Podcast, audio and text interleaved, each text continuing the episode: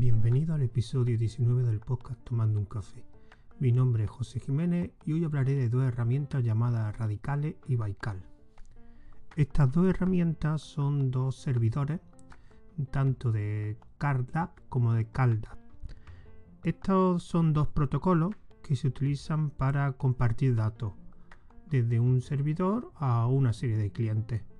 Eh, Cardas es, para compartir datos de agenda, libreta de direcciones y CalDAP es para eh, compartir calendario y evidentemente los eventos que hayamos puesto en esos calendarios. Estas dos herramientas mm, yo las he utilizado principalmente con mi Raspberry. Cuando empecé con la Raspberry, pues primero empecé a probar cosas y una de las cosas que probé y se quedaron más tiempo son distribuciones específicas de, para Raspberry. La primera que probé fue una que se llama Arco, que creo que ya no existe. Y esta distribución lo que proporcionaba era un panel de control y una de las opciones de ese panel era un listado de aplicaciones preconfiguradas que era bastante más fácil de instalarla y ejecutarla. Entre ese listado, que no era muy grande, tenía eh, OnCloud, Wallaby, WordPress, Ghost, había una aplicación que se llama Radicales. Así que me puse a investigar y puse a ver lo que, lo que hacía.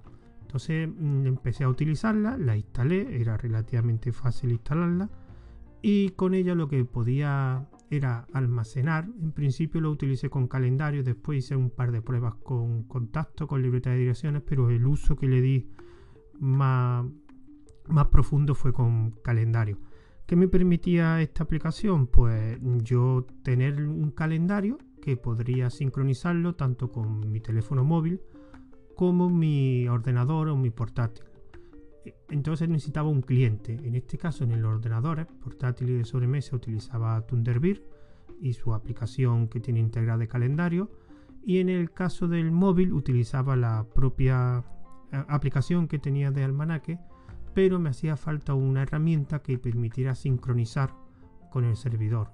Probé varias y una de ellas, que digamos que es la más famosa, se llama DrapDroid. Esta herramienta se instala en el móvil, lo único que tienes que indicar, digamos, la dirección donde está el servidor y previamente en la aplicación estas radicales tendrías que crear un usuario y un calendario. Entonces el funcionamiento era muy simple. Yo cogía con el móvil, en mi almanaque, cuando ya había configurado previamente DAVDroid, en mi almanaque ponía un evento, un determinado evento, por ejemplo el día X, a la hora Y, eh, tenía que comprar el pan. Entonces, esta herramienta Dradoid lo que digamos es sincronizaba y le daba una serie de intervalos de tiempo, por ejemplo, cada 35 minutos. Esta herramienta lo que hacía era mm, desde el móvil pasaba los eventos del almanaque al servidor, que estaba en este caso con la herramienta Radicales, y, en la Raspberry, y después cuando accedía desde Thunderbird, la propia calendario ya estaba configurado con la ruta también de donde estaba ese calendario en la Raspberry, una dirección, y cada X tiempo, igual que, con el móvil, cada X tiempo que se sincronizara. Entonces pues, había una comunicación entre cliente-servidor y servidor-cliente. que me permitía eso? Pues tener los eventos del, calendario en diferentes dispositivos de una, forma bastante cómoda. Después con el tiempo tuve unos ciertos problemas con esta distribución que se llama Arco y decidí probar otra que se llama um, JunoHost. Esta sí creo que todavía existe. Pues igual que la anterior Arcos también tenía un listado de aplicaciones preconfiguradas y en este caso Radicales creo que no venía y vi otra que se llamaba Baikal, que era lo mismo, era un servidor de CardApp y CalDApp. Mm, lo probé y estuvo funcionando bastante tiempo. Ya explicaré las diferencias entre las dos herramientas más adelante. Y después, pasado el tiempo, pues tuve ciertos problemas con la Raspberry y ahora hace muy poco he vuelto a retomar el funcionamiento de la Raspberry con una distribución que hablé en un podcast anterior que se llama 10P, que también en su listado, digamos, de aplicaciones preconfiguradas también estaba Baikal. Así que he vuelto a instalarla, ves cómo iba. Básicamente era la configuración y todo era igual que cuando lo probé la primera vez y entonces decidí pues hacer un podcast porque la verdad es que esas dos herramientas son muy cómodas. Las características principales de estas dos herramientas, voy a empezar con Radicales. Radicales es una aplicación en Python como he dicho antes, un servidor.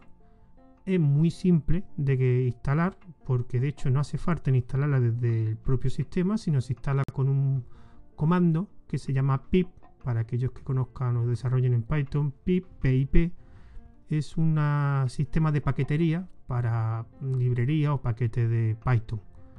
Es como una especie de DNF o apt-get, pero específico para herramientas de, Python, con lo cual es bastante sencillo de, configurar y la, de instalar, perdón, y la configuración es a través de un, de un archivo de configuración. En ese archivo pues tendrías que especificar un usuario y una contraseña para acceder a esos calendarios y un lugar donde quieres que se almacenen esos calendarios. No es muy complicado la configuración y de hecho hay en su página web, la página web Radicales hay varios ejemplos, con lo cual yo lo que destaco de esta herramienta es que es bastante simple, es rápida y lo que realmente a lo mejor puede echarle para atrás a alguien es que el archivo de configuración no es que sea muy complicado, pero sí requiere eh, configurarlo a mano aunque yo con las distribuciones estas que, he dicho antes que las he utilizado en la Raspberry, como viene preconfigurado te ahorra esos pasos.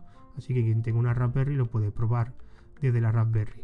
La otra herramienta es Baikal, a diferencia de Radicales, esta con una aplicación web, con lo cual trae una instalación bastante más fácil, de hecho trae un asistente web donde la instalación te lo facilita bastante y proporciona un panel de control, un panel de administración web, con lo cual todo lo que es la configuración es bastante más cómodo que Radicales. En contra, pues yo he tenido para la instalación algunos problemas más grandes que con Radicales. ¿Por qué?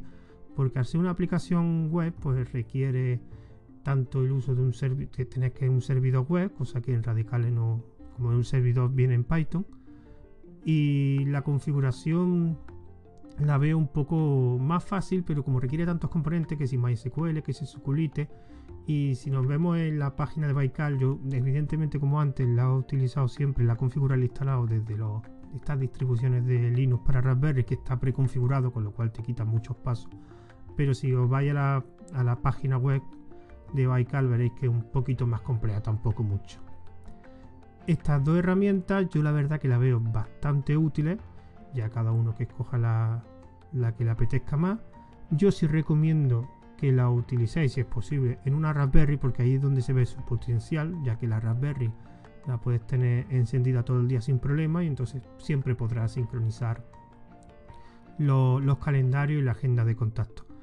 Mm, como he dicho antes, la utilizo sobre todo con los calendarios, hice algunas pruebas con, con agenda de contacto y estuve utilizando un, tiempo, pero yo realmente el uso fueron para los, calendarios y sobre todo para sincronizar los eventos entre los calendarios de, de diferentes clientes.